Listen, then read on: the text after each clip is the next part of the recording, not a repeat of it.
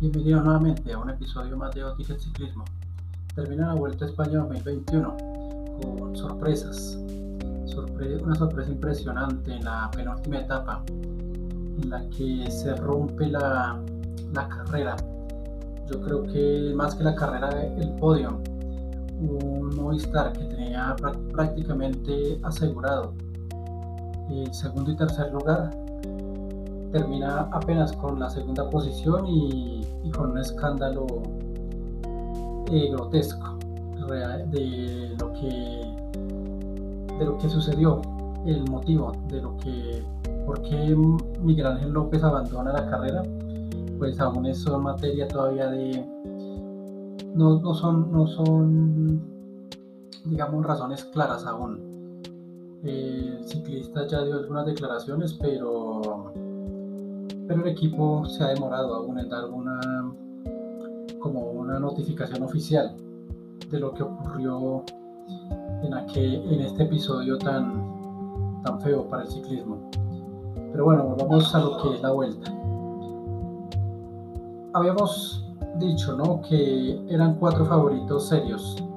El primero pues no desentonó, el segundo favorito serio finalmente se ubica en el sexto lugar a, a 13 minutos 27 segundos de, de Roglic. Egan Bernal del equipo Ineos se ubica muy lejos ya de, para, para haberlo puesto como segundo favorito. El tercero que era Carapaz se retira.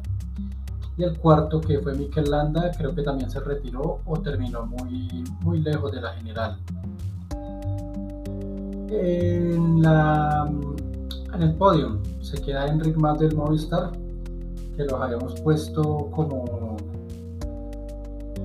como un equipo que iba a llegar a hacer su vuelta, pero no era claro favorito como tal. Durante toda la, carrera mostró una gran combinación entre Enric Mas y Miguel Ángel López, pero finalmente es Enric Mas el que conquista el segundo lugar de, de la Vuelta a España. Tercer lugar para Jack High, el australiano del Bahrain Victorious, un equipo que nuevamente se ubica en el podio de una gran vuelta. Recordemos que Damiano Caruso se ubicó segundo en el Giro de Italia detrás de Egan Bernal. Y en la cuarta posición Adam James de Lineos Grenadiers. Quinto, Gino Mader del Bahrain Victorious nuevamente. Bernal, sexto lugar ya lo hemos dicho, Bernal de Lineos. Séptimo, David de la Cruz del UAE. Octavo, Sepp del Jumbo noveno Guillermo Martán del Cofidis y décimo Félix Cruzcharner del Bora Hansgrohe. ¿Qué podemos concluir de esta vuelta a España? Yo pienso que hay tres conclusiones importantes. Primero, el, momento que están viviendo los eslovenos. Son dueños y señores de, las carreras donde se presentan. Podemos ver que Gambernal ganó el Giro de Italia, pero no se enfrentó a ninguno de ellos dos y en el Tour de Francia va Tadej Pogacar y, gana la clasificación general. Y en la Vuelta a España se presenta Primo Roglic y completa el triplete 2019, 2020 y 2021. Además con unas diferencias bastante pronunciadas. Vemos que en el Tour de Francia Pogacar le saca el segundo 5 minutos 20 segundos. Y en la Vuelta a España Primo Roglic le saca a Enric más 4.42 son diferencias bastante pronunciadas. Ahora no diga los de ahí en adelante. Por ejemplo, en, al décimo ya la, el top 10, el décimo ya es una diferencia bastante escandalosa, ¿no? En esta vuelta a España, Félix Charner del Mora queda a 22 minutos de, de Primo Roglic. Mientras que en el, en el Tour de Francia el décimo queda que Rigoberto precisamente a 18 minutos pienso yo que es un factor determinante en estas vueltas de tres semanas donde se miden los eslovenos. Mientras que en el Giro de Italia el segundo clasificado quedó a poco más de un minuto. Entonces, donde no estuvieron los eslovenos, en el Giro de Italia, pues las diferencias, sobre todo con el segundo, son mucho más reducidas. O sea, hubo más espectáculo por la general. Segunda conclusión, los equipos. Yo creo que el Jumbo con Roglic tenía asegurado desde el comienzo eh, su título. Yo creo que ellos se dieron cuenta que no tenían rival. Y si lo tenían, no era sino de manejo, simplemente. Leyeron muy bien el tema de, de Líneos, que era el que llevaba tres líderes en una combinación a mí me parece un poco absurda. Ir a buscar, o sea, en el momento que están los eslovenos, ir a buscar una vuelta a España con tres líderes me pareció absurdo. Tenían que haber con, eh, conformado un equipo para un solo líder, un equipo fuerte. Pero bueno, en el caso del Movistar, hizo una gran vuelta. Realmente yo creo que lo que pasó en las dos últimas etapas, o en la penúltima etapa, no, no va a borrar lo que hizo el Movistar, ni mucho menos a Miguel Ángel López, que hizo una gran carrera. Eh, estuvo en el podio hasta la, hasta la etapa 20 y lo repito, ni, eh, este episodio no va a borrar la gran vuelta que hizo Miguel Ángel, ni el triunfo que tuvo en la etapa 18, ni mucho menos va a quitar lo que, lo que hizo el Movistar durante toda la carrera. Finalmente termina con un hombre eh, en el podio en el segundo lugar a, 4.42 de Roglic. Creo que el Movistar corrió inteligentemente y, lo que ocurrió en la etapa 20 no, no, no desmerita nada el trabajo de Movistar como equipo, ni mucho menos a Miguel Ángel López como integrante del equipo. Tercer lugar, Jack Hay del Bahrein Victorious. Un corredor que yo creo que aprovechó muy bien la carrera yo creo que corrió inteligentemente hasta la etapa 20, en donde se enfundó el tercer lugar. No sabemos todavía qué fue lo que pasó con Miguel Ángel, ese va a ser un tema que trataremos en otro episodio. Pero Jack Hyde corrió inteligentemente y, si usted está cuarto, se sostiene cuarto, buscando el podio, va, estás esperando el error del tercero o del segundo y ese error llegó. Y desafortunadamente para Miguel Ángel y para Movistar perdieron el doble podio y se ubicó el nombre del Bahrein Victorious. Un equipo que este año ha trabajado muy bien. Porque, por ejemplo, tanto en el, en el Tour como, como en esta Vuelta a España son los equipos ganadores. Por equipo son los equipos campeones.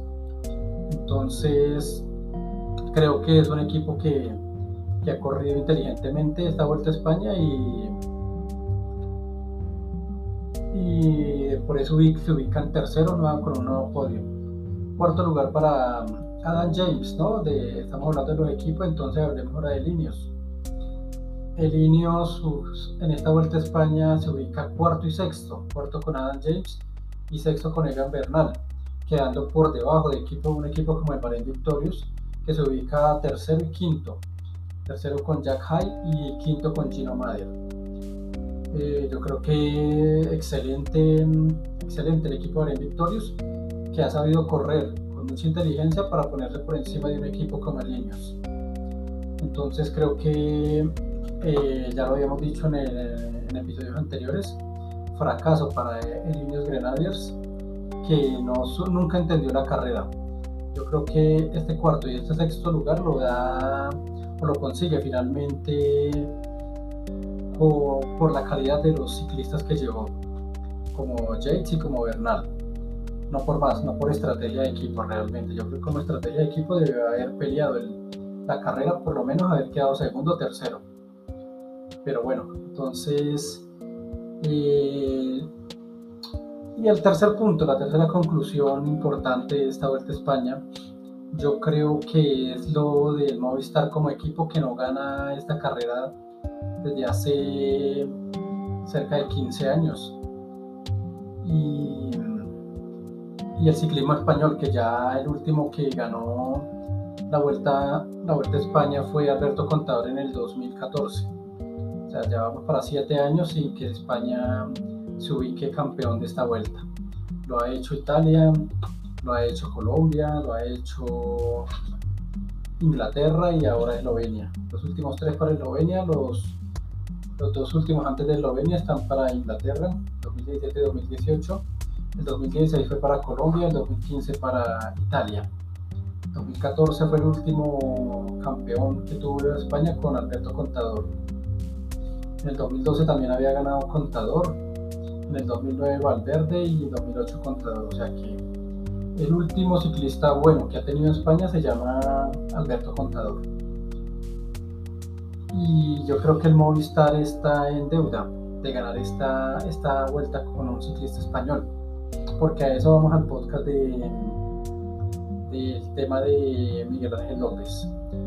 Lo vamos a tratar en otro episodio para no, no que no revolverlo con este episodio que es las conclusiones finales de la vuelta. Entonces, primero campeón, primo Rolex, segundo Enric Mas, tercero Jack High, cuarto Dan James, quinto Gino Mader, sexto Egan Bernal, séptimo David de la Cruz, octavo Seth Puss, noveno Guillermo Martín. Y décimo Félix Rocharner. Del primero al décimo la diferencia es escandalosa, con 22 minutos de diferencia. Del primero al segundo hay una diferencia de, 4, de casi 5 minutos, 4.42 y al tercero hay 7.40 me parece que son diferencias ya demasiado escandalosas y, eso muestra la, la, hora de los eslovenos. son dominantes totales de, del ciclismo de las grandes vueltas. Eh, ¿Qué otra conclusión? La de los equipos. El Jumbo Visma retuvo el título. El Movistar se acomodó muy bien segundo. Pudo haber sido segundo y tercero. No sé qué pasó ahí. Vamos a esperar a ver qué fue lo que ocurrió en estos días para el Victorious nuevamente, nuevamente sorprende, ubicándose en el podium de una gran vuelta. Esta vez la Vuelta a España, el Ineos que desentona. A mí prácticamente yo lo puedo llamar fracaso. El UAE con David de la Cruz se ubica séptimo. Recordemos que el UAE es el equipo campeón del Tour de Francia. El Jumbo Visma mete dos dos corredores en el top 10, como primero y como octavo. El Cofidis con Guillermo se ubica noveno, yo creo que es un gran resultado para el Cofidis. Y el décimo, Félix Grotzarner del Bora Hansgrohe. Para los colombianos que nos deja esta vuelta, comenzaron 5 y terminaron apenas 2. Se retiró Sebastián Sergio Luis Henao, se retira no recuerdo el nombre del otro colombiano que también se retira, y Harold Tejada creo que era. Y el retiro de Miguel Ángel López en la penúltima etapa.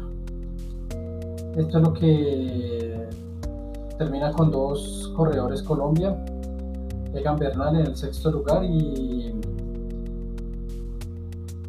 el, corredor Camargo, que finalmente pues creo que no desentona tanto, al final termina yo creo que con eso nos damos por bien servidos, porque si nos venía preocupando la actuación de este muchacho.